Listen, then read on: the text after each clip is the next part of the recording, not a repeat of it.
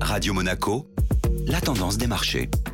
Radio Monaco, la tendance des marchés avec Société Générale Private Banking. Bonjour Delphine Michalet. Bonjour Maxime. Prudence en vue en Europe à l'entame d'un agenda particulièrement chargé cette semaine. Les bourses européennes ont entamé cette première séance de la semaine timidement, déçues par des chiffres d'activité moins bons que prévus et par une élection espagnole ne donnant pas de vainqueur clair. L'indice européen Eurostock 50 a ainsi clôturé hier sur une baisse de 0,20%.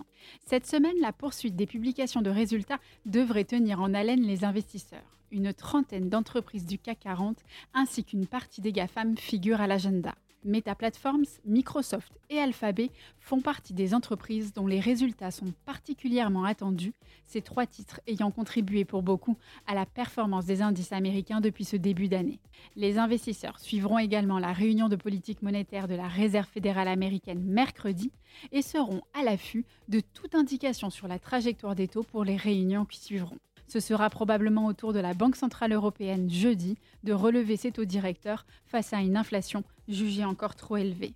En fin de semaine, les investisseurs seront cette fois-ci attentifs aux chiffres mensuels de l'inflation dans plusieurs pays de la zone euro, ainsi qu'à la première estimation du PIB américain pour le deuxième trimestre. Société Générale Private Banking Monaco vous a présenté la tendance des marchés.